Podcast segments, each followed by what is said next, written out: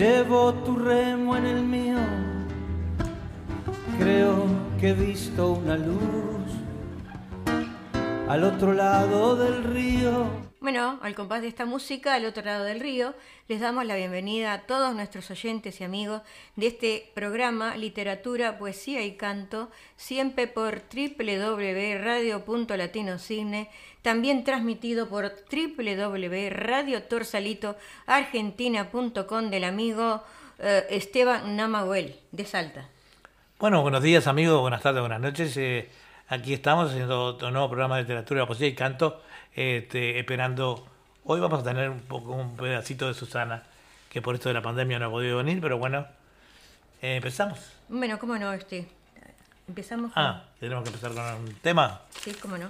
Bueno, vamos a empezar entonces con el tema, em, un canto de Aníbal Cuello, el poeta, cantautor de, de, mm, Córdoba. de, Córdoba. Eh, el vino. Bueno, lo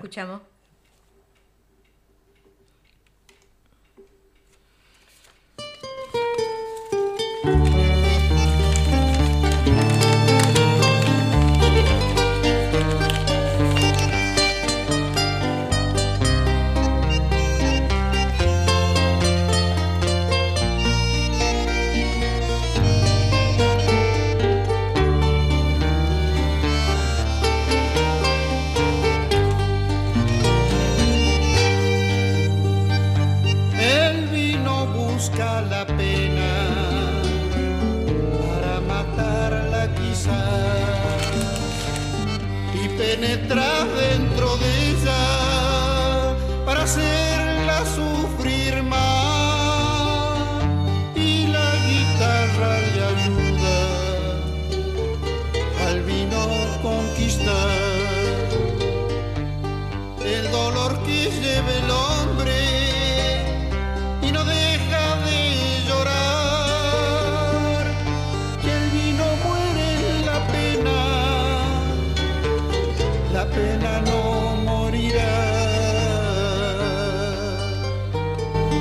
Tengo una pena en el alma y la quisiera olvidar. Y mi guitarra me canta, me canta y me hace llorar. Y me empuja con su magia hacia la copa de vino que tras su oscuro color voy a encontrar el olvido.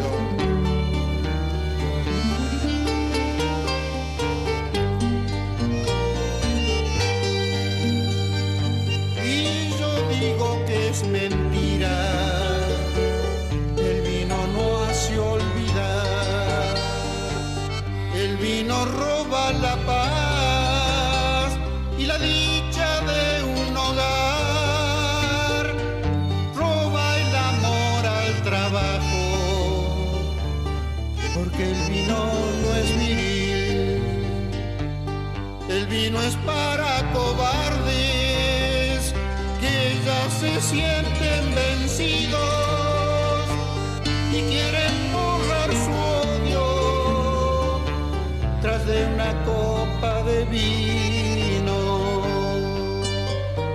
Muchos le cantan al vino porque el vino hace cantar. Y yo canto lo contrario, mas yo, mas yo también sé cantar. Muchos dicen en su canto que el vino no morirá, quizás que el vino no muera, pues no lo saben matar.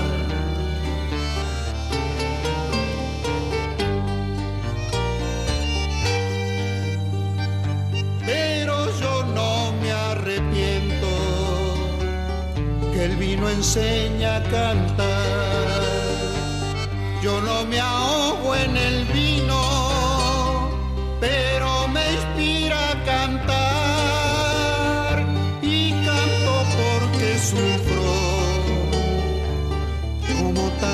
sufrirán.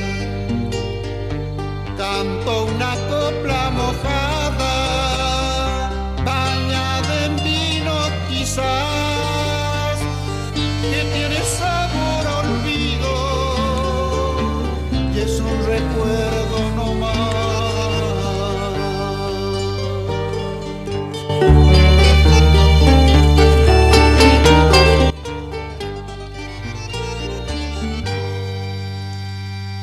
Bueno, muchas gracias por esta página que nos entregó Aníbal Cuello de allí, de Córdoba. Siempre también colaborando en, nuestro programa, ¿verdad? Y ahora, este, si no pueden conectarse con, con el YouTube o con, o con el Facebook, que ahora Eduardo va a poner, eh, eh, ya está puesto. tienen que ir a, tienen que ir a www.radio.latinosidney.com que la radio, la radio siempre te acompaña, estés donde estés.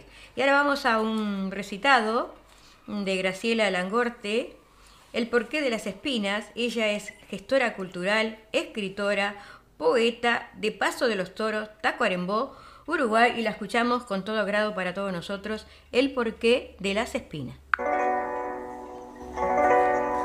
El porqué de las espinas. Principito, préstame una sola página de tu libro. Quiero recorrer cada una de tus letras. Necesito ausentarme por un rato de este mundo cruel que me lastima.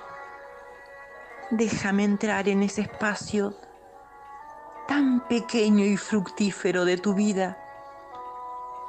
Necesito respirar la esencia suave de tu única rosa que te cautiva. Sembré muchas, pero ninguna como esa. Me ha dejado tan clara la enseñanza del por qué lleva puestas sus espinas. Quiero saber más de ese planeta que aun siendo tan pequeño, ha llenado tu alma de sabiduría. Hoy estuve contigo en el desierto. Caminé por las páginas de ese libro que te tiene prisionero de por vida. He escuchado con deleite tus consejos y he reído a carcajadas con tu risa. Principito, yo no sabía que para salvar la pureza en este mundo, muchas veces hay que cubrirse con punzantes espinas. Hoy te busco en cada estrella titilante y con, con orgullo exclamo, esa, esa es la mía. Ahí está la rosa más hermosa, una rosa protegida por espinas Aprendí de tu gran sabiduría que las cosas, las cosas más lindas se buscan desde el corazón. Por eso, principito, desde hoy serás ejemplo, luz y amor para mi vida.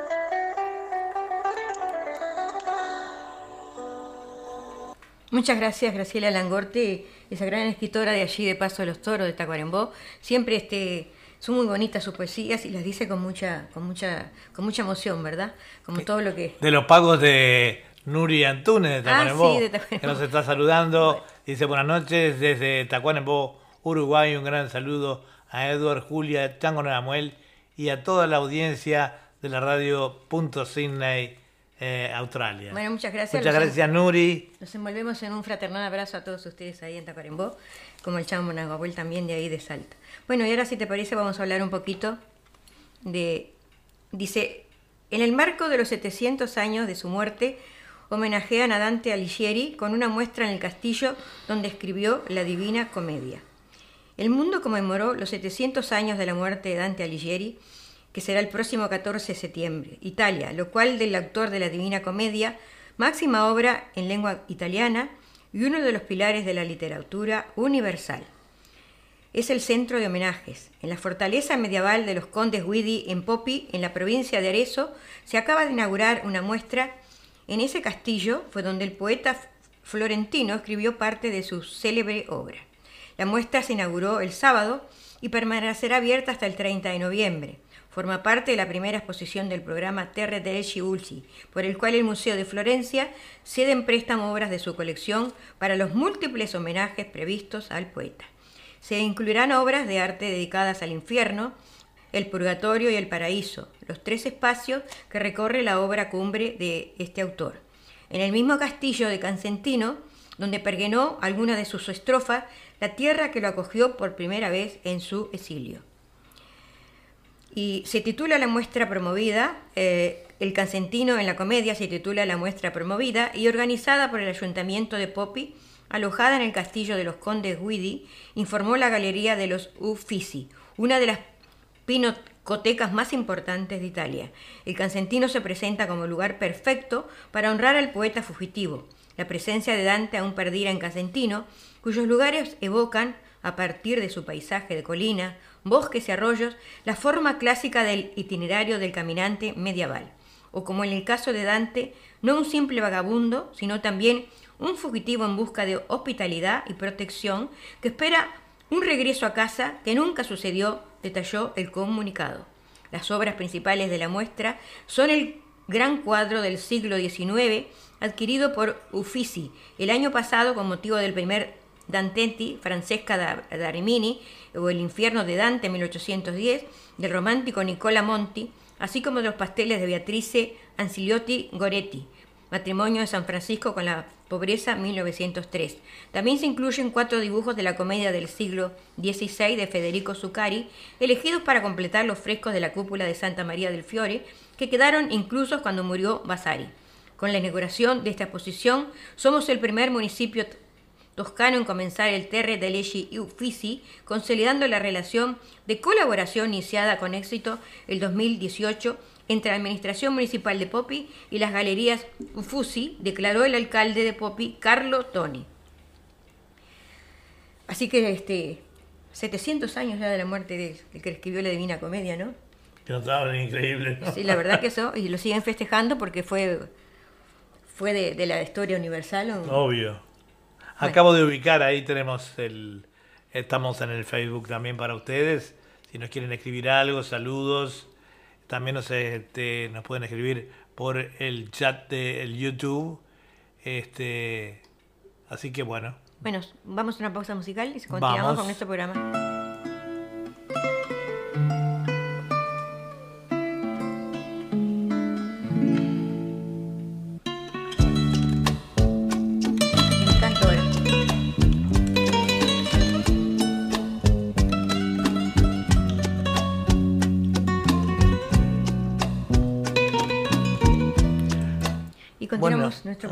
Vamos a continuar con el... y le decimos feliz cumpleaños, aunque fue ayer, al director de nuestra al radio. director de la radio. ¿no? Que lo haya Feliz pasado bien. Espero que te hayas tomado algún whiskycito por mí, Nosotros Walter. lo saludamos por Facebook.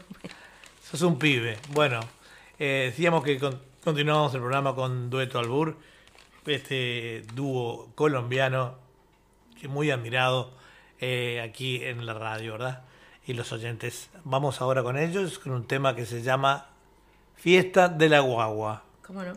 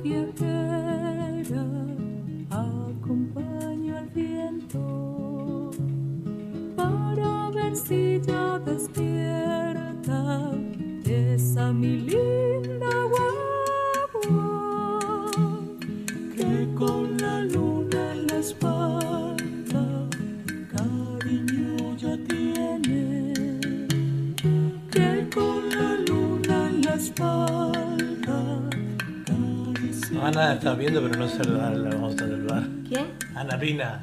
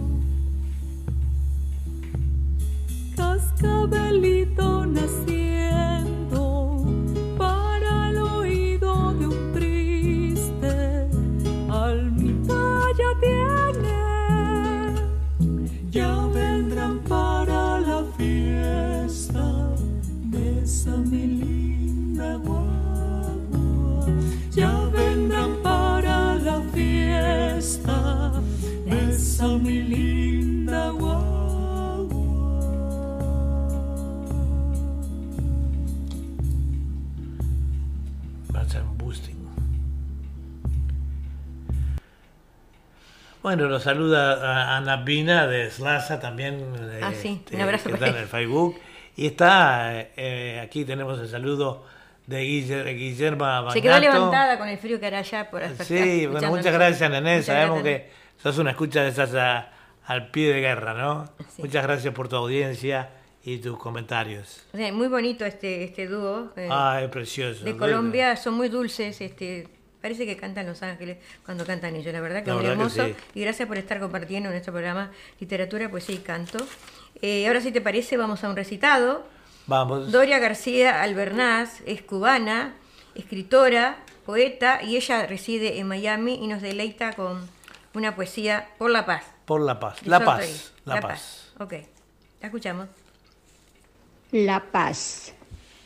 Busco la paz, la alcanzo con mis manos y solo mi pluma puede aprisionarla. Mis oídos escuchan los lamentos de aquellos que quisieran alcanzarla.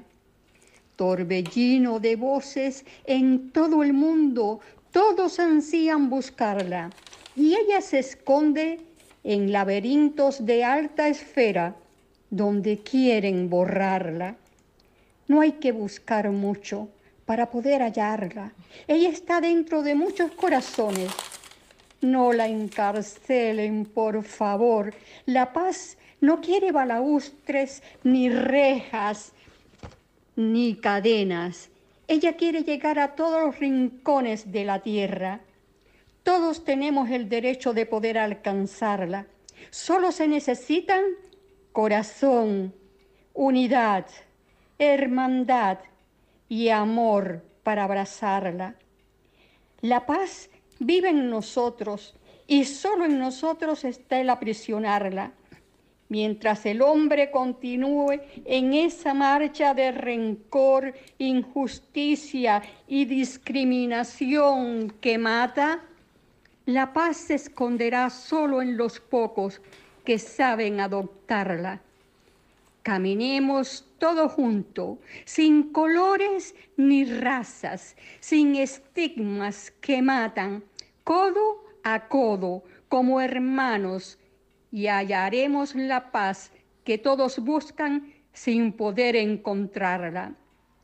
Yo la conseguí y la escribo en mis versos, la envuelvo entre mis letras, sacándola del alma, repartiendo mi amor por todas partes y uniéndome a las voces que la paz reclaman.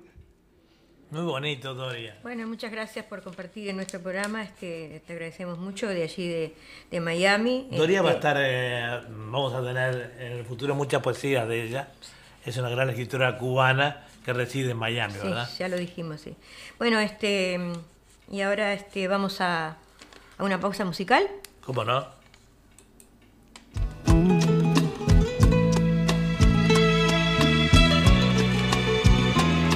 Hace falta que te diga que me muero por tener algo contigo.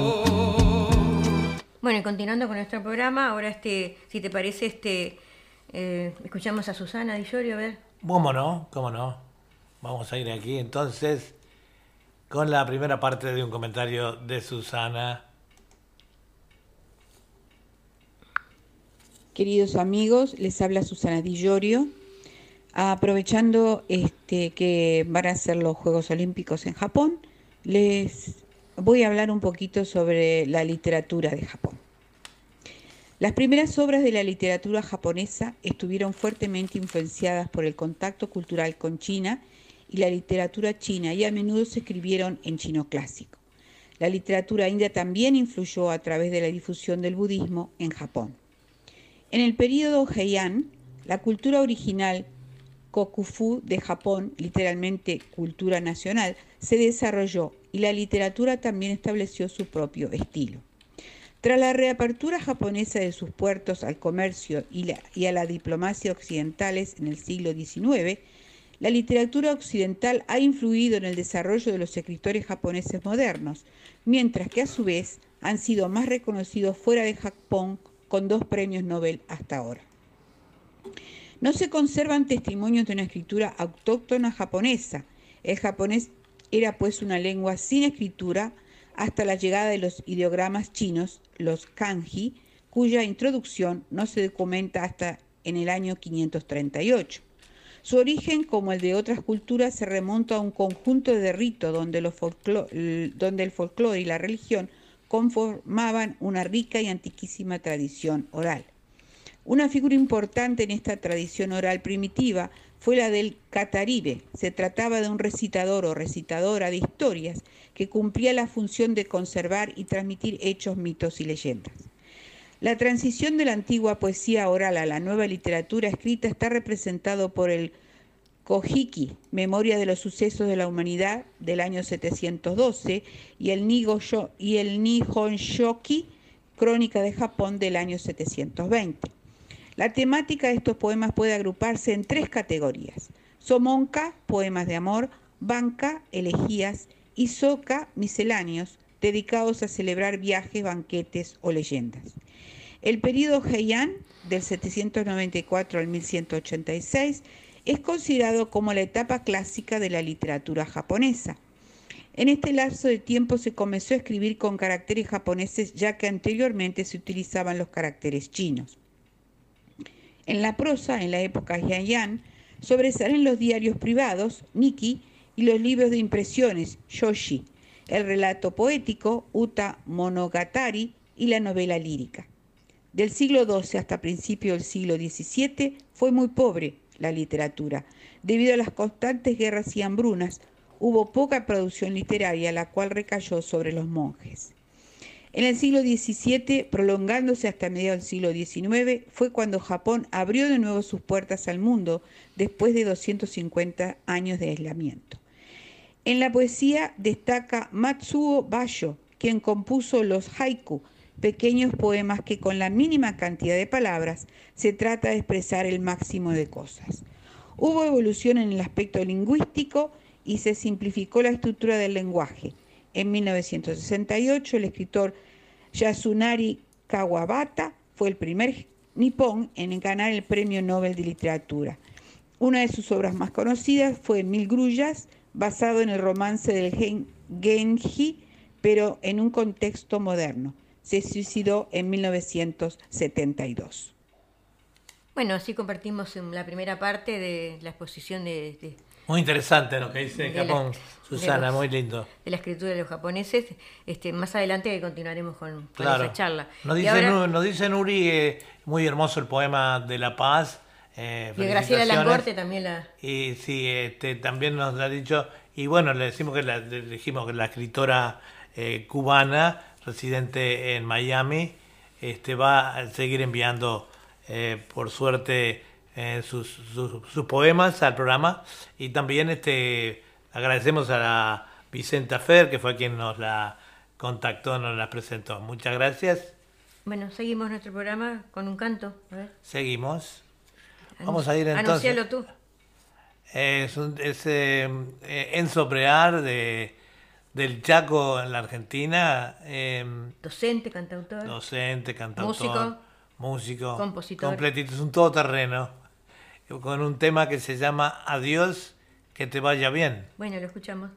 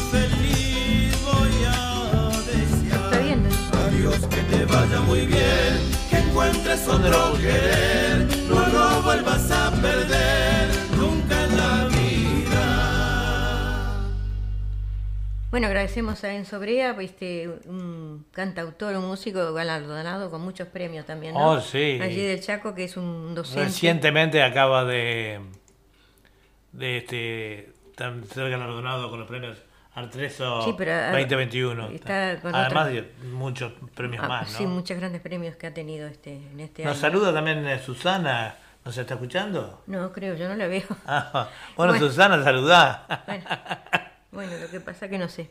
Este, ¿qué te iba a decir? Em, ahora vamos a un recitado, si te parece. ¿Cómo no? Recitado de Tito Sanguinetti, eh, que él es un cantautor, escritor, eh, profesor de danza, eh, artesano, y con su poema Del porqué la esencia, con todo gusto, y es de las Baleares, Argentina. Del pensamiento.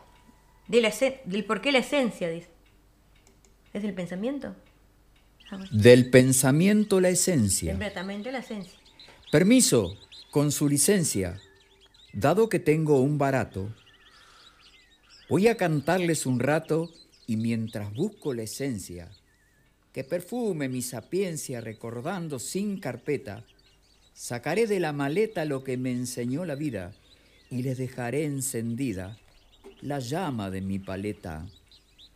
Son a veces los pinceles que dejan iluminadas en forma determinadas el matiz de sus caireles, que solidarios y fieles van la luz acompañando, sus rayos desparramando para disipar la sombra, proponiendo las reformas que estamos necesitando.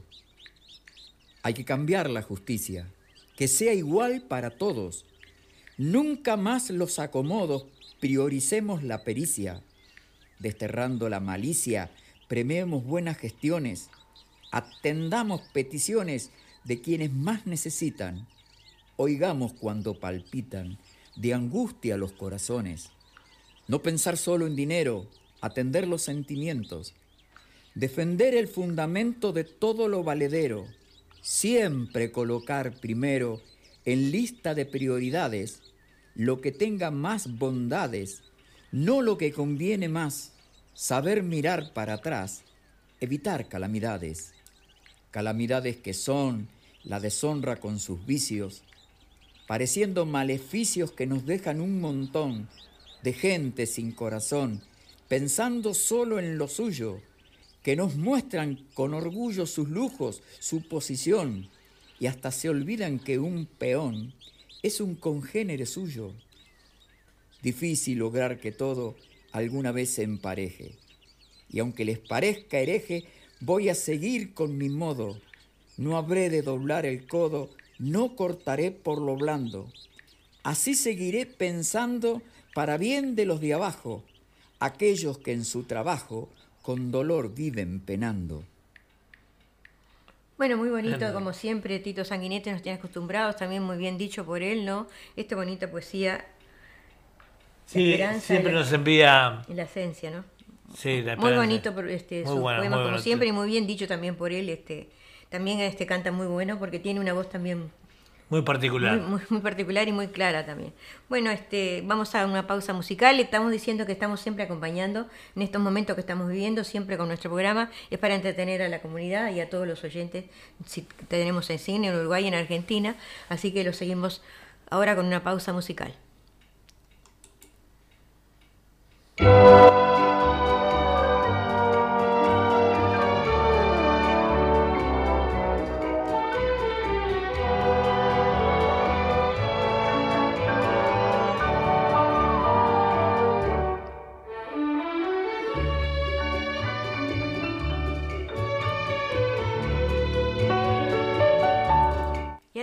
Compartiremos una nota que dice, la poeta que vivió la pandemia en la lavandería de un hospital y lo contó con versos. Begoña M. Rueda ha ganado el premio de poesía Hiperión con servicio de lavandería, un poemario crudo en el que Rana narra cómo se vivió la pandemia de la lavandería del hospital Punta Europa de Algeciras. En la primavera del 2020, mientras España entera estaba confinada por la crisis sanitaria, la premiada poeta Begoña M. Rueda Trabajaba en la lavandería del Hospital Punta Europa de Algeciras, ubicada frente al Tanario. Era el centro sanitario en el que lleva contratada dos años y medio. Rueda ha contado poéticamente de manera crítica y cruda cómo se sufrió la pandemia del coronavirus desde su entorno laboral y ha recogido todo lo vivido en el libro Servicio de Lavandería, Hiperión 2021. Con ese poemario ha ganado la 36 Premio de Poesía Hiperión. Estaba intentando reflejar mi realidad y el poemario me ayudó a visibilizar el trabajo y el sacrificio que nos ha supuesto a los de mi gremio sacar adelante nuestro trabajo, cuenta Rueda. A mí, con los premios no me da para vivir. De los siete libros que tengo publicados, no he recibido ni siquiera cinco héroes de las ventas. ¿Cómo me voy a mantener yo de eso? Dotación económica de ganar un premio, sí, he recibido, pero de las ventas no. Yo no vivo de la literatura, espeta Begoña M. Rueda en la videollamada que la dio al diario español. Ayer planché la ropa del que ahora sacan a cuestas entre cuatro, lavé su sábana, doblé su pijama, lo apañé una almohada. Estos somos. Corre el viento de levante y una lluvia fina repiquetea sobre su ataúd. Escribe en su poema titulado A 27 de marzo de 2020. El servicio de lavandería, los poemas se organizan como un diario, titulado según la fecha y se dividen en el libro en dos partes, aclarado y lavado, aclarado. Recoge versos que describen cómo se trabajaba en el hospital justo con un año antes de la crisis de la COVID-19. En la primavera del 2019, lavado, comienza el 21 de marzo de 2020 al inicio del estado de alarma decretado por el gobierno. Las crónicas de la pandemia, descritas por M. Rueda, son duras. Su poesía es de clase trabajadora, una mirada necesaria que baja los poemas del Olimpio literario, donde en ocasiones anidan, el resultado son versos que traspasan y documentan lo sufrido. Dos lavadoras industriales bastan para blanquear la ropa de las heces, y de la sangre podría ser mi sangre, mi miseria, podría ser algún día un camisón cubierto de vómito. Poemas que construyen un libro que refleja la vida personal y profesional de una poeta que no solo vive de la literatura.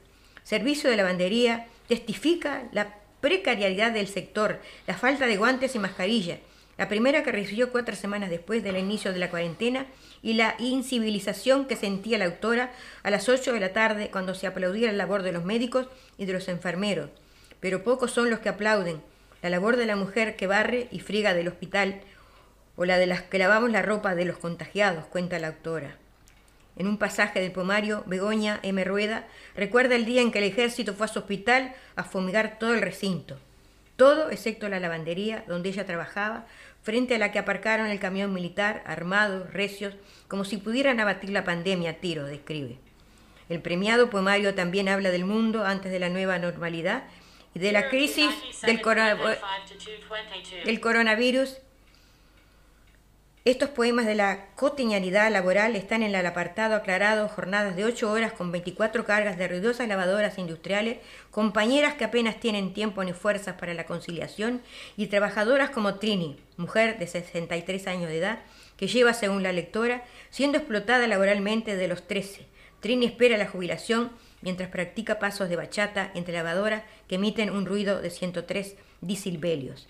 Rueda también comparte en sus versos un momento personal, lo que significó para ella dejar su Jaén de Panacet y su familia para conseguir un trabajo en Algeciras y aparcar con motivos personales el grado de Filología Hispánica a nueve asignaturas de graduarse. La autora habla del momento sentimental que está transitando y de la dificultad de que te gusten las mujeres, siendo mujer e ir a trabajar con el miedo a que la descubran las compañeras, escribe M. Rueda. Hay en la poesía una especie de actitud que te ayuda a tener un estado de atención plena, no solo en la lavandería, creo que voy así por la vida y no me doy cuenta, comparte la poeta. El jurado del Premio de Poesía Hiperión reseñó que Servicio de Lavandería es cohesionado, crítico, lírico sin exceso, poderosamente plástico con marcados contrastes y finales rotundos. Jurado que estuvo formado por Francisco Castaño, Blaise Clark, Adriana G. García, Jesús Munarriz y Benjamín Prado. Este destacado galar- galardón nacional, dedicado a poetas menores de 35 años, no está dotado de, de prestación económica. Renunciando al adorno y al artificio, construye una poética humana de la enfermedad y sus secuelas en general y de la pandemia en particular, focalizada en unas coordenadas subjetivas inéditas, intrahistóricas de las dos y las protagonistas anónimas de la historia desde un lugar invisible, el personal que se encarga de limpiar la ropa en los hospitales, señaló el jurado. Bueno, sí que pasan estas cosas, ¿no? Con la pandemia. La verdad Una- que sí. Escribiendo en- en un hospital, ¿no? Todas esas cosas que pasan, que a veces uno no se entera de, de tantas cosas, ¿no? Bueno, Lindo lo que nos dice, pienso que es de la última poesía eh, de Tito Sanguinetti, nos dice Nené Bañato, muy hermoso, muy humano y cierto, muy hermosa voz también. sí, la verdad que sí. Bueno, y ahora seguimos con nuestro programa de literatura, poesía y canto. Y creo que viene una, una cantante, ¿no? Ahora viene, entonces tenemos de Mónica Lijoy, Aunque yo me muera. de Mónica Lijoy, ¿no? Mónica Lijol es de Pergamino, ¿no? es de Pergamino en Buenos Aires, este, tiene una hermosa voz, eh, canta de todo, canta tango, canta chacareras y bueno, ya sabe que yo soy hincha de ella. Pero bueno, vamos arriba con ella, Aunque yo me muera, ¿no? aunque yo me muera. La escuchamos con atención.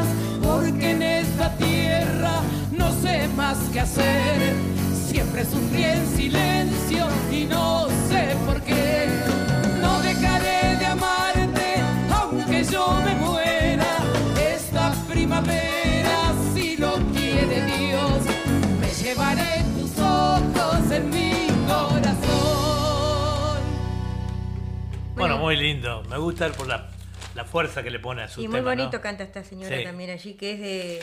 Es de Pergamino, es de en la provincia de la Buenos provincia Aires. Buenos Aires. Bueno, este, ahora este, vamos a efemérides literarias de este mes de, de julio, ¿verdad? Bueno. Y digamos que el 12 de julio de 1904 nace Pablo Neruda, po- poeta chileno, premio Nobel en 1971. Y la frase de él es, he dormido contigo y al despertar tu boca, salida de tu sueño, me dio el sabor de tierra, de agua marina, de algas del fondo de tu vida, y recibí tu beso mojado por la aurora como si me llegara del mar que nos rodea. Un 14 de julio de 1954 muere Jacinto Benaveda, español, dramaturgo, eh, guionista, productor y mm, Nobel de Literatura en, en el año 1922. Y la frase de él es, la alegría de hacer bien está en sembrar, no en recoger. Un 18 de julio muere eh, Jane Austen en 1817, novelista británico de la época georgina y autora de los libros como Orgullo y Perjurio. La frase de él es, frase del presupuesto no tiene usted que recordar más que lo placentero, dice. Un 22 de julio muere Carmen Martín Gaeta, escritora española, premio Nobel y premio Prín- Príncipe de Asturias de las Letras, y la frase de ella es, absolutamente desnudo como el alma de un corcel. Bueno, y ahora vamos a una pausa musical y continuamos con nuestro programa.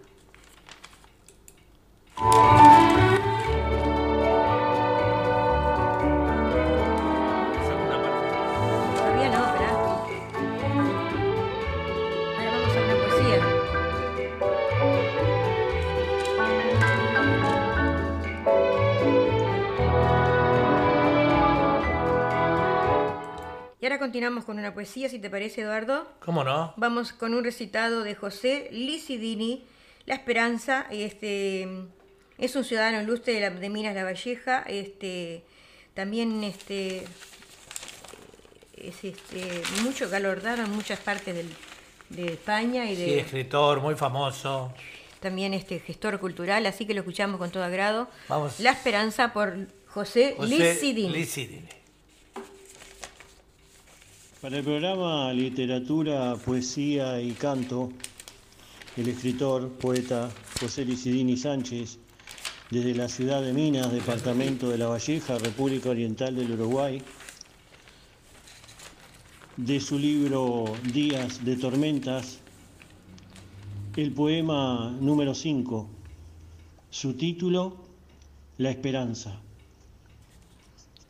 Nos dicen que este mundo se termina, que cubren las sombras cada camino, que ya no habrá escape de tal destino, porque lo ruin ya todo lo domina, también. que no existe la copa cristalina, aquella donde descanse el buen vino, que ofendimos la sangre del divino y su castigo pronto nos propina. Mas todavía con mente serena, a pesar de la angustia y de la pena, pregunto al cielo con honestidad, para querer causarnos tanto daño, no creo que retorne por engaño la esperanza de cada Navidad. Muy lindo también. Bueno, eh, Muy bien. Este, este, Siempre compartiendo con nosotros. Siempre también comparte en con nosotros, a Muchas pesar de gracias. ser una este, persona muy ocupada, de un escritor muy famoso, que viaja mucho y ha sido premiado recientemente en España también. Bueno, ¿no? va- este, vamos con una pausa musical. Vamos.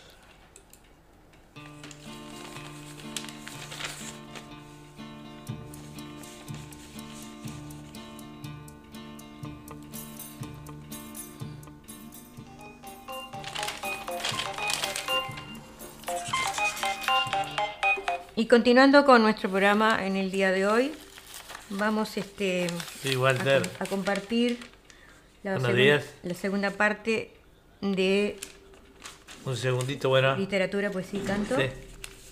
Bueno, vamos a... Mientras tanto, eh, Julia está... Walter nos va a decir unas cositas. Bueno, nos va a hablar ahora el director de, de nuestra emisora, Walter Bencíncula, para todos ustedes. Nos tendrá que dar un tirón de orejas, no sé. o nosotros se lo damos a él. Bueno, eh, siempre compartiendo acá con, con nuestros amigos oyentes de radio.latinocine.com, que la radio siempre nos acompaña, estemos donde estemos, ¿verdad? La radio, la radio siempre está. Y la radio nos acompaña con varios programas también que tiene durante toda la semana, ¿no? Bueno, Walter. Buenos días, Eduardo. ¿Cómo están Eduardo y Julia? Muy bien, muy bien. Acá este, en el programa de siempre de literatura, poesía y canto, suplantando a Susana hasta que vuelva, aunque la tenemos a través de algunas grabaciones. ¿Qué me cuentas? Muy bien, bueno, la verdad que sí, que allí, este, como siempre, tenemos a Susana Di Llorio eh, compartiendo con Julia, pero en este momento, debido a las circunstancias que estamos pasando del COVID, este, no es posible. El cual eh, estamos trabajando, que muy prontito también, si esto continúa, ojalá que no por mucho tiempo, pero bueno, las cosas eh, parece que están un poquito complicadas. Y bueno, la manera más importante yo creo es seguir las, este, las autoridades, lo que nos están diciendo que hagamos, y bueno, para poder salir de esto lo más pronto posible. Pero bueno, vamos a ta- también decir de que tenemos algunas novedades nuevas, este, habían unos pequeños cambios allí de horarios y programas, el cual me gustaría informarles, pero antes de eso felicitarlos a los dos y a Susana que está del otro lado viendo y mandando este, este, las publicaciones de ella por intermedio de WhatsApp para que ustedes lo puedan disfrutar también. Este, muy lindo el programa, Julia, este, muy lindo Eduardo y Susana por ese programa muy interesante que están haciendo así todos los viernes y aparte de historia de la música y muchas cosas más. No voy a dar todos los programas que están el momento porque hay muchos y hemos hecho algunos cambios que pueden verlo por el website muy prontito, pero sí eh, les voy a informar de que nuestro amigo Tito Pérez va a estar ahora allí este, los viernes, hoy, a partir de las eh, 3 de la tarde, con este, llegando a la casa allí buena música y los sábados, como es usual, de las 9 a las 12 de la noche bailando con Tito Pérez. Muy bueno. Bueno, eh, pero también algo importantísimo también porque mañana a las, eh, aparte de que en la radio tenemos enfoques con nuestro amigo Pedro Simatore, pero también por el medio de la televisión y del Facebook y YouTube en Punto Latino TV, vamos a tener un programa muy interesante y con mucha información. Vamos a tener invitados virtual a Dianela Pi, la embajadora de, la República Oriental del Uruguay, que se encuentra en Canberra, que nos va a informar un poquito qué es lo que está pasando también en Uruguay, el Consulado General de Chile, eh, don Carlos Marín San Martín, este, perdón, Carlos Marín, yep, San Martín es el otro nombre de él. Este, tenemos también a Antonio Escobar, que va a estar conmigo muchos días este, latinos. Eh, tenemos a Luisa Caroca Lucero, tenemos también a Nancy Matos, o sea, tenemos muchas, muchas cosas importantísimas. Y también, hablando de la vacuna, muy importante, la doctora Magali Barrera, que va a estar con nosotros mañana a partir de las nueve y media de la mañana. Así que, amigos, si están escuchando, no se lo pierdan porque va a estar muy, muy, pero muy interesante con mucha información. Eduardo, te dejo adelante con el programa, Bueno. muy lindo, como siempre, disfrutando allí de tu programa con Julia y Susana. Así que muchísimas gracias y estamos en contacto. Bueno, Bueno, gracias. muchas gracias. Walter. Éxitos en los programas. Éxito. Ok, adiós. Bueno, adiós. chao, Chao, chao, chao. chao. Y continuamos, este, ahora viene una la segunda parte de Susana Di Llorio, si la querés poner, Eduardo, Sí, cómo no. para todos Em, los oyentes de... No te hagas problema por el- los minutos porque como no hay nada así. Seguimos con nuestro programa Seguimos. Literatura, Poesía y Canto. Ahí va. Inmediatamente después de que Hiroshima y Nagasaki fueran bombardeadas, Los cambios sociales, políticos e ideológicos dieron pie al surgimiento de una nueva generación de escritores, así como el surgimiento de dibujantes que se basaron en novelas antiguas para crear un nuevo género literario que mezclaba la historieta occidental con la ancestral historia nipona, llamado el manga. Se considera vanguardias al periodo a partir de los Juegos Olímpicos de Tokio en 1964, fecha que marca la apertura de Japón al mundo, logrando poseer una mentalidad cosmopolita y moderna. Entre los escritores de estos tiempos podemos mencionar a Kensaburo Oe, segundo autor japonés en obtener el Premio Nobel de Literatura en 1994. Obras como Nuestro tiempo y una experiencia personal muestran gran evolución en su estilo debido mayormente a sus viviendas, a sus vivencias. Y a continuación les voy a leer eh, pensamientos de Yasunari Kawabata, del libro Lo Bello y lo Triste y del libro El Maestro de Go. El tiempo corre de la misma manera para todos los seres humanos, pero todo ser humano flota de distinta manera en el tiempo. No me importa que solo dure cinco o diez días, pero necesito a alguien que pueda hacerme olvidar completamente de mí mismo. En el mundo de los juegos de competencia, los espectadores no pueden evitar erigir héroes más allá de los retos, de los reales poderes que tengan sus elegidos. Y del otro, em, del otro ganador del, del Premio Nobel de Literatura, Kensaburo Oe, les voy a leer pensamientos del libro Salto Mortal, de una cuestión personal y de esos dos libros, Salto Mortal y una cuestión personal. Dice así, una vez que se ha pensado en algo, es inevitable la mediación del lenguaje. Para dominar el miedo tienes que aislarlo y para ello tienes que definir su objeto con precisión. Era el amanecer.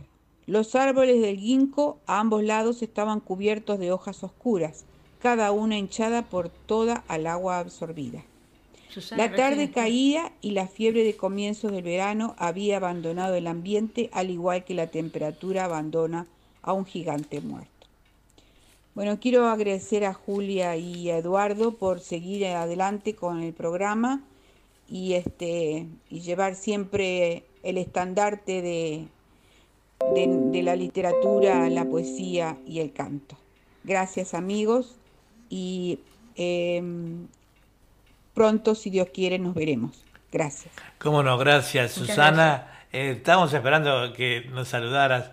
Nos saludó, también nos saludó Beatriz Reyes, que se unió un poquito, eh, poquito tarde al programa. Y bueno, y como siempre los comentarios de Guillermina Mañata que dice, cierto, muy lindo todo lo que están eh, pasando.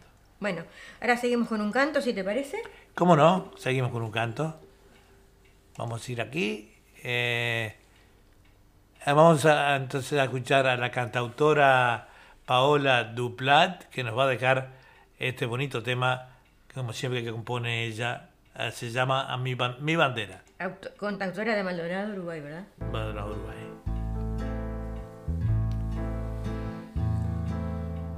Mi bandera es el orgullo, mi bandera es la emoción lejos de su tierra la lleva en el corazón, del que lejos de su tierra la lleva en el corazón, del niño que está en la escuela, el maestro con amor les enseña cada día el respeto al pabellón, les enseña cada día el respeto al pabellón. Mi bandera es la patria el lugar donde nací, donde quiera que me encuentre, defenderla sí o sí, donde quiera que me encuentre, defenderla sí o sí. Azules las cuatro franjas y las cinco blancas son, con un sol siempre brillando, ese es mi pabellón, con un sol siempre brillando, ese es mi pabellón. La bandera no se rompe, la bandera no se ofende, porque ya nos representa uruguayo hasta la muerte, porque representa uruguayo hasta la muerte. Mi bandera es la patria, el lugar donde nací, donde quiera que me encuentre, defenderla sí o sí. Donde quiera que me encuentre, defenderla sí o sí. Bueno, agradecemos Paola siempre también participando, este, a pesar de que ya tiene una radio también, ¿no? Sí, Sensaciones, eh, que se- Radio Sensaciones. FM de Maldonado, que está eh, retransmitiendo con nosotros eh, mucho de nuestro programa. No sé si este es cuestión de combinarse, pero creo que lo va a hacer. Si no lo va a transmitir en directo, va a retransmitir nuestros programas. Muchas gracias, Paola y esposo. Sí. Claro. Eh, vamos a, sin antes finalizar el programa, queremos decir que el 18 de julio de 1830 se juró la primera Constitución Nacional. A partir de ese momento, la provincia oriental se organizó como Estado soberano e independiente con el nombre de República Oriental del Uruguay. En 1830 la población de la banda oriental eran de 74.000 habitantes, 14.000 vivían en Montevideo y 60.000 en los 24 poblados existentes en el resto del país. Existía una escasa urbanización y un muy bajo índice de instrucción pública. Había unas 14 escuelas en todo el país. El índice de analfabetismo era muy alto, sobre todo en la campaña. Asimismo, era escasa la experiencia política de las masas campesinas. En ese momento el país poseía una única fuente de riqueza, la ganadería practicada por los mismos métodos rudimentarios que en la época colonial, los años de paz entre 1828 y 1830 permitieron una recuperación que posibilitó el resurgimiento de la única industria manufacturera, la salazón de cueros y carnes y la curtiembre castellanos 1998. Queríamos compartir esto de jura de la Constitución que fue en el año 1830 Ah, Muy lindo. de Uruguay, ¿no? que se independizó. de- Susana nos dice muy agradecida, eh, un abrazo. Gracias, es lo mismo para vos. Y bueno, esperemos que pases pronto y te puedas continuar con tu programa con Julia y yo tomando café y haciendo los controles. Bueno, este, sigamos con una poesía, si te parece. ¿Cómo no? Eh, Graciela Langorte, esa gran este, recitadora y poeta y escritora. eh, Grabados a fuego. Grabada a fuego. La escuchamos con toda atención.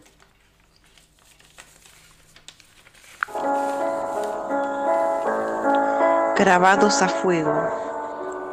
Mil quinientos besos él lleva consigo, que mi boca le ha dejado grabados en su cuello. Mil quinientos besos al hombre que yo amo, sellando por siempre nuestro amor secreto.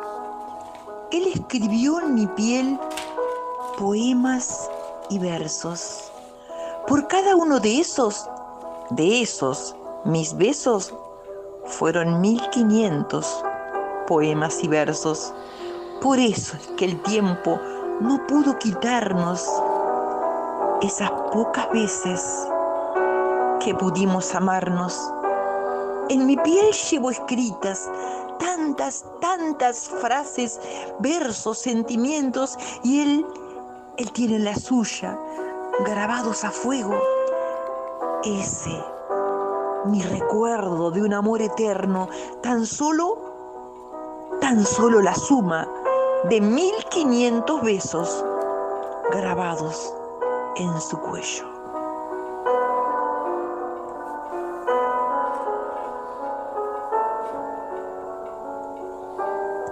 Muy bonito, como siempre, Graciela. Bueno, Graciela, muy ¿no? bonito y muchas gracias. poesías lo dice muy bien también. Este. Y ahora vamos, que finalizando el programa, vamos con una poesía de Susana y otra mía, y esperando que haya sido del agrado el día de hoy el programa que hicimos con todo cariño para todos ustedes, siempre este, esforzándonos para hacerlo cada día mejor, con los cantautores y todos los poetas que nos mandan sus trabajos, ¿verdad? Claro. Bueno, y ahora ponen la, la poesía de Susana Di Vamos a para- poner la poesía de Susana Di Giorgio. que ella misma va a decir que cómo se, llama, Reflexiones. Reflexiones, pero dejamos Escucha. que lo diga ella.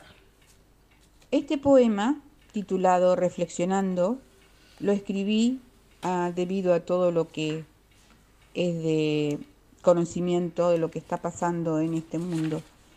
Así que, bueno, aquí está. Dice así. Viajo por la infinidad del universo, observando cada color, cada tropiezo, sintiendo mi alma desgarrada por un mundo cruel y perverso, mirando a los que tienen el, el alma helada y por corazón un témpano de hielo. Camino por el otoño de mi vida anhelando tiempos viejos y deseando que no llegue todavía el duro invierno. Suspiro por una vida sencilla, sin tecnologías ni artificios modernos, con un vecino que me salude sonriente y que valore lo poco que tengo. Deseo andar por un viejo camino donde los pájaros entonen el himno más bello, no oír de los autos el chillido en una ciudad con el alma de acero. Las enfermedades proliferan en los cuerpos, la soledad y la tristeza nos envuelven. La muerte llega pronto sin aviso y se lleva a aquel que más se quiere. Tiempo de dolor y angustia, de soledad, tristeza y abandono, de principios, sentimientos y anhelos desgarrados por un mundo traicionero. ¿Dónde están la paz, la alegría, el deseo de vivir inmensamente? Lo ha matado este mundo agrio que nos arrastra al dolor y al miedo y quizá hasta la misma muerte. Bueno. Susana Di Llorio para ustedes, muchas gracias. Muy bonito de poesía. Y Gracias, ahora- Susana. Muchas Muchas gracias. gracias. Ahora voy a decir mi poema. Este, el mundo se quietó, se titula y dice: El mundo está quieto, silencioso, imperturbable. Se alejaron los sonidos, las voces se aquietaron. El niño ya no corre por el parque, los juegos ya no son lo que ayer fuera. Las familias se apartaron, los amigos están muy lejos. Existe un gran desasiego. ¿Dónde quedó la esperanza? Renacerá el nuevo día, lleno de algarabía, lo estamos esperando. Y cubrirnos de mil abrazos, de manos entrelazadas. Seremos, seremos mejor que antes. Esto nos dio una lección. Quedará prendida en el alma y en el corazón. Y así llegamos al Sí, final. nos dice también eh, la señora Nené, eh, este, eh, sí, sí, muy, pero muy hermoso el programa de hoy, como siempre. Bueno, muchas gracias. Gracias, Nené. Y así llegamos al final de nuestro programa. Este, decimos que a la una viene Ezequiel Trampes con sus noticias para Radio Punto Latino Cine. Esperamos que haya sido de su agrado. Los abrazamos a todos en un abrazo fraternal inmenso de acá y esperando que se cuiden y que se sigan vacunando, amigos. Nos vemos. Hasta la próxima. Hasta la próxima.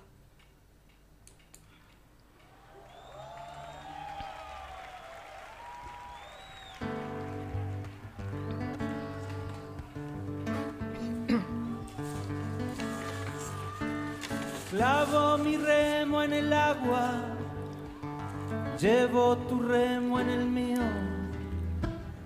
Creo que he visto una luz al otro lado del río.